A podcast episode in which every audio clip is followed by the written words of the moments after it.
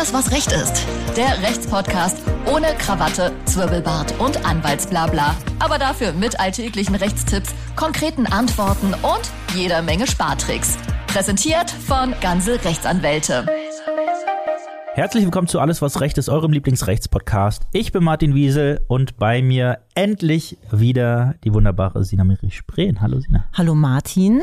Und auch endlich wieder dabei äh, unser lieber äh, Juristen-Allrounder Dr. Tim Horacek. Guten Tag. Hallo Tim. Hallo. Tim, wir möchten heute über das Thema Samenspende reden. Ja. Ähm, äh, was kostet das? Wer darf das machen und wer darf es in Anspruch nehmen? Und ähm, themenverwandt, warum Eizellenspende und Leihmutterschaft hier eigentlich verboten sind. Oh, jetzt habe ich es schon vorweggenommen.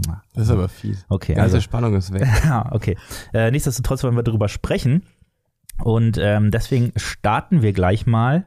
Ähm, seit wann, Tim, ist denn die Samenspende in Deutschland überhaupt möglich? Ähm, noch gar nicht seit allzu langer Zeit. Also es war tatsächlich ähm, lange umstritten, beziehungsweise, beziehungsweise lange sitten- äh, und standeswidrig. Also sittenwidrig aus ärztlicher Sicht und standeswidrig auch aus ärztlicher und vor allem auch aus juristischer Sicht. Ähm, erst der 73. Deutsche Ärztetag im Jahr 1970 und ein kleines bisschen später der 65. Deutsche Juristentag 1986 haben entschieden, dass sie die äh, Jahrzehnte oder Jahrhunderte lang Bedenken bezüglich der Samenspende aufheben und den Weg ebnen für eine Gesetzeskonformität dieses Vorhabens. Hm, das hatten wir ja kürzlich den 50. Geburtstag der Samenspende. Ja, so kann man es auch sagen. Herzlichen Glückwunsch an dieser Stelle. Wer da wohl aus der Torte sprach. Also die, äh, die erste Frage, die sich ja wahrscheinlich jedem stellt, wenn ich jetzt Samenspender bin, gehen wir davon aus. Ja, da gehen wir ne? mal davon Da aus, Sina, dass du aus. Samenspenderin bist. So, dann ist natürlich die erste Frage, wenn ich, äh, wenn ein Kind entsteht aus meinem Samen, Ja. ähm, kann das Kind mich in irgendeiner Weise kontaktieren? Wie sieht's denn da mit der Anonymität aus? Ja, also das ähm, Kind kann, das war auch lange höchst umstritten, da hat sich ähm, die Rechtsprechung und die Literatur und sämtliche Ethikexperten gedreht und gewendet und haben eigentlich in alle Richtungen mal alles erforscht. Mittlerweile ist es aber ziemlich gefestigte Rechtsprechung und Praxis, dass die Identität des Spenders den Wunscheltern grundsätzlich nicht mitgeteilt wird. Also du hast quasi ähm, eine Sicherheit davor, dass wenn du das nicht möchtest, die dann tatsächlich gesetzlichen Eltern des Kindes nicht wissen, wer du bist. Das Kind allerdings, das ist ein Teil des allgemeinen Persönlichkeitsrechts des Kindes, der Anspruch darauf zu wissen, wer ist eigentlich der leibliche Vater, darf ab dem 16. Lebensjahr in der Regel, das ist dann immer die Schwelle, die Altersschwelle, wo dann dieses allgemeine Persönlichkeitsrecht auch vollumfänglich ähm, grundrechtsmündig, heißt es so schön, ausgeübt werden kann. Und da darf dann das 16 Jahre alte Kind auch plötzlich vor Martins Tür stehen und sagen, hallo Papa. Ähm, dazu müsste äh, das Kind ja dann auch erstmal rausfinden, dass ich das war. Ähm, Gibt es denn, äh, gibt's denn eine Art äh, Register, wo man das nachlesen kann? Ähm, es gibt ein Samenspenderegister genau zu diesem Zweck. Das ist auch noch gar nicht so alt. Das äh, besteht seit Mitte des Jahres 2018 und äh, demnach muss das Bundesinstitut für Arzneimittel und Medizinprodukte, das ist unsere wunderschöne Bundesbehörde, ähm, ein Samenspenderegister einrichten und führen, ähm, genau zu diesem Zweck, also sicherstellen, dass die Kinder ihren Anspruch äh, auch durchsetzen können auf Auskunft, wer denn jetzt nun der Vater ist. Und wenn ähm, meine vermeintliche äh, Tochter, von der ich dann nichts wusste, äh, vor meiner Tür steht, hat sie dann in irgendeiner Weise Ansprüche gegen mich? Ähm, außer vielleicht so eine kleine moralische Verpflichtung, Mhm. Äh, die aber nicht gesetzesmäßig oder auf, auf einem ordentlichen Rechtsweg durchgesetzt werden kann, kann ich dich da, ähm, ja, kann, kann ich dir den Schreck nehmen? Nein, überhaupt nicht. Also das ist gesichert, das ist quasi der Schutz des Samenspenders. Man hat lange Zeit ja gesagt, auch das Kind darf den Vater nie kennenlernen, weil man zu große Angst hatte, dass dann für die wenigen Euro, die man für so eine Spende bekommt, plötzlich jahrzehntelange Unterhaltspflichten ähm, entstehen und deswegen kein Spender mehr sich überhaupt bereit erklärt. Deswegen wird klar gesagt, also erstens die Anfechtung der Elternschaft ähm, der äh, dann werdenden Eltern, also nicht die leiblichen, sondern die, beziehungsweise zumindest des Vaters, äh, der sich der Samenspende damit bedient mit seiner Frau, die kann nicht angefochten werden, diese Vaterschaft. Die bleiben also komplett die Eltern, können sich aus diesem Verhältnis nicht ohne weiteres äh, heraus herausbringen und damit bist du dann auch gleichzeitig geschützt. Also du musst als Samenspender nie Angst haben, dass du in irgendeiner Art und Weise Ansprüchen ausgesetzt bist. Wiederum Martin ist in diesem Fall geschützt, aber er kann natürlich auch nicht von den Vorteilen einer Vaterschaft äh, irgendwie was ja. zehren. Das heißt, er kann jetzt auch nicht sagen, ach, meine Tochter soll aber jetzt schon die Linken wählen oder in deinem Fall die FDP. Ähm, das kann man dann ja Schwierig. auch nicht dann irgendwie durchbringen. Also die ganzen Vorteile, die Nein, mit Vater hast, sein genau, also keine, kurz gesagt, keine Rechten und Pflichten wechselseitig, ähm, nur äh, das Wissen, ach, das ist mein Kind und ach, das ist mein leiblicher Vater, der mir seine DNA geliehen hat. So, so unromantisch das klingt. ja, ein Auch kein Erbe oder sowas dann. Kein Erbe, Nichts. nein, natürlich nicht. Und das übrigens unabhängig davon, ob die ähm, Eltern, die diese Samenspende ähm, in in Anspruch nehmen, ob die verheiratet sind oder nicht. Also das hat überhaupt nichts damit zu tun. Martin bleibt vorne weg. Äh, vielleicht können wir nochmal das ganz kurz runterbrechen. Wer kann denn jetzt überhaupt Samenspende in Anspruch nehmen? Kann ich jetzt einfach hinlaufen zur Samenbank und ab die Fahrt oder? Also da, da hat man, wenn man sich diese Antwort das erste Mal so ein bisschen durchliest, das Gefühl, dass das ganze Samenspendegesetz im Vergleich zu den anderen Gleichstellungsgesetzen noch etwas rückschrittig ist, weil es tatsächlich gesetzlich nur einen Anspruch gibt von heterosexuellen Paaren, die Samenspende in Anspruch zu nehmen. Ähm, das ist verankert. Es gibt auch die Möglichkeit, also über äh, homosexuelle Paaren, wo die Gleichgeschlechtlichkeit zwischen zwei Frauen besteht. Auch die können in einigen Fällen, das ist dann aber mehr oder we- weniger auf freiwilliger Basis, sage ich mal, der Samenspendeabteilung oder der Samenbank, die sich das dann entsprechend auch vorher rechtlich absichern lassen. Ähm, über äh, schwule, homosexuelle Paare müssen wir an der Stelle dann aus Praktikabilitätsgründen nicht sprechen. Mhm. Und ansonsten muss dann wahrscheinlich aber, ähm, also auch bei heterosexuellen Paaren, gegeben sein, dass es in irgendeiner Weise eine Beeinträchtigung gibt, die das, äh, das die, die eigene Kinderzeugung wahrscheinlich äh, unmöglich macht. Ja, genau, das, das ist die Voraussetzung, also Mhm. die noch daran geknüpft ist. Man kann jetzt also nicht sagen, ich liebe meinen Partner, liebe Sina, aber ähm, der ist einfach hässlich. ich möchte eine schönere DNA und ähm, der ist vielleicht der Lostopf der Samenbank jetzt auch nicht so sicher, aber viel schlimmer kann ich mir nicht vorstellen, dass es wird. Deswegen gehe ich da mal hin. Genau, das ist die Hürde, die genommen wird. Es braucht also ein berechtigtes Interesse, um überhaupt diese künstliche Befruchtung dann vorzunehmen. Aber sicherlich könnte ja ein äh, berechtigtes Interesse auch sein, nicht nur, dass mein Partner unglaublich hässlich ist, sondern auch wenn ich keinen abkriege, was ja eher der, der Fall ist bei mir. Ähm, Ja, äh, schade, Sina, ähm, dass du da Angst hast, auf der Strecke zu bleiben. Aber wenn es dir tatsächlich nur um den Kinderwunsch gilt, habe ich gute Neuigkeiten für dich, weil dann bist du ähm, unter ähnlichen Voraussetzungen wie auch bei gleichgeschlechtlichen Paaren durchaus in den Kreis der Auserwählten mit einzubeziehen. Voraussetzung, um als ähm, Single Mom by Choice äh, auch eine Samenspende abzubekommen oder darf ähm, oder den Zugang zu einer Samenspende zu bekommen, ist allerdings, dass du eine Garantieperson mitnimmst, die sich dann auch in vollem Umfang unterhaltspflichtig zeigt. Das kann äh, theoretisch auch deine Mutter sein, deine allerbeste Freundin und so weiter und so fort. Warum ist das so? Weil ähm, normalerweise das Kind, so mm, ekelhaft juristisch blöd trocken es sich jetzt anhört, einen Anspruch auf mm, zwei unterhaltszahlungsfähige Personen hat. Weil wenn der einen was passiert, hat man immer noch den anderen und muss sich nicht auf eine Halbwaisen- oder Waisenrente zurückziehen. Aus diesem Grund wird dann ebenso wie bei gleichgeschlechtlichen Paaren auch gesagt, okay, ihr werdet dann aber beide vollkommen in die Pflicht genommen und seid für, die, für den Unterhalt des Kindes ähm, beide jeweils in voller Höhe auch zu verantworten. Sprich, ja, du könntest dein Single Mom Life leben, aber du bräuchtest noch irgendwen, den du mit in den Kreis deiner Pflichten ziehst. wenn du möchtest, ne, gerne. Die Frage muss man jetzt wirklich zur Klarstellung sagen, war an Martin gerichtet. ich glaub, Ähm, jetzt mal abgesehen von den, von den Kosten für die tatsächliche Behandlung, was muss, was muss Sina für so ein Reagenzglas voll äh, hinblättern? das ist, ähm, ich fand es gar nicht so teuer, wie ich dachte.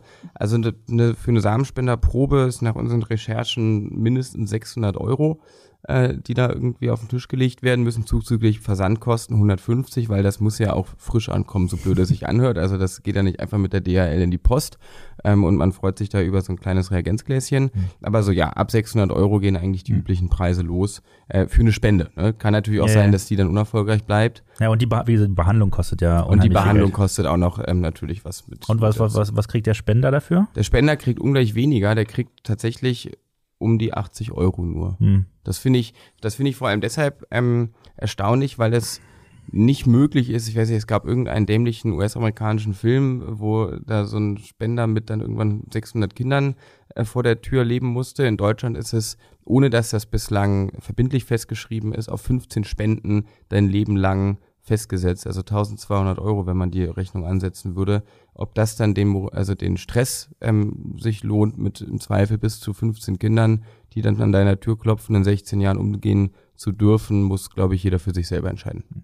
Und ähm, hast du irgendwelche Informationen, wie, wie oft das so in Deutschland äh, Anwendung findet? Ja, wir haben in Deutschland in etwa 10.000 ähm, Samenspenden pro Jahr, die verwendet werden für eine Mhm. künstliche Befruchtung. Ähm. Und davon, dann, man geht davon aus, dass in einem Viertel der Fälle, also ne, die Chance 25 Prozent, dann kannst du es nochmal hochpotenzieren, wie viele da wahrscheinlich für einen Erwartungswert von 1 auf den Tisch legen musst. Also so 2000 bis 2500 Frauen werden dadurch pro Jahr schwanger. Ähm, wie sieht es denn aus, wenn ich, äh, wenn zufälligerweise die besten Männer auf der ganzen Welt in meinem Freundeskreis sind, beziehungsweise Kollegen. erweiterten oder Kollegenkreis oder Bekanntenkreis, Ja. ähm, und ich und im privaten Kreis nach einem Spender suchen möchte, ist das dann auch eine Möglichkeit oder Es müssen wirklich Sina, registrierte deine, deine Sachen Fragen verwirren mich heute etwas. Ich habe Angst. Ich, ich halte es einfach mal für eine theoretische Frage.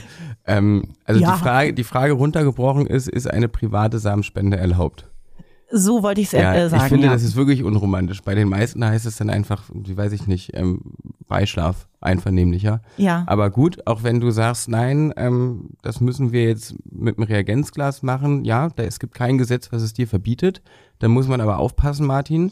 Ähm, der private, der private Samenspender ähm, ist komplett unterhaltspflichtig. Also das ist wirklich dieser komplette Vertrauensschutz und Unterhaltsschutz, den ich vorhin skizziert habe, der gilt nur für die Fällen, äh, in den Fällen einer ähm, ordentlich durchgeführten offiziellen Samenspende. Alles, was hier irgendwie hinter verschlossener Tür passiert, ähm, ist von diesem Schutzzweck nicht erfasst. Gut, dann ähm, ich Gut, hab- weiß ich Bescheid. ich, ich, ich hatte es ja eingangs schon mal erwähnt, das Thema Leihmutterschaft ähm, äh, kennt man eigentlich, ist in Deutschland aber verboten. Ähm, vielleicht kannst du da noch mal den einen oder anderen Satz sagen. Ja, also da, da muss man erstmal das sprachlich genau zurechtruckeln. Also die Leihmutterschaft an sich ist in Deutschland nicht unter Strafe gestellt und deshalb ähm, würde ich mir da schwer tun, von einem Verbot zu Mhm. sprechen.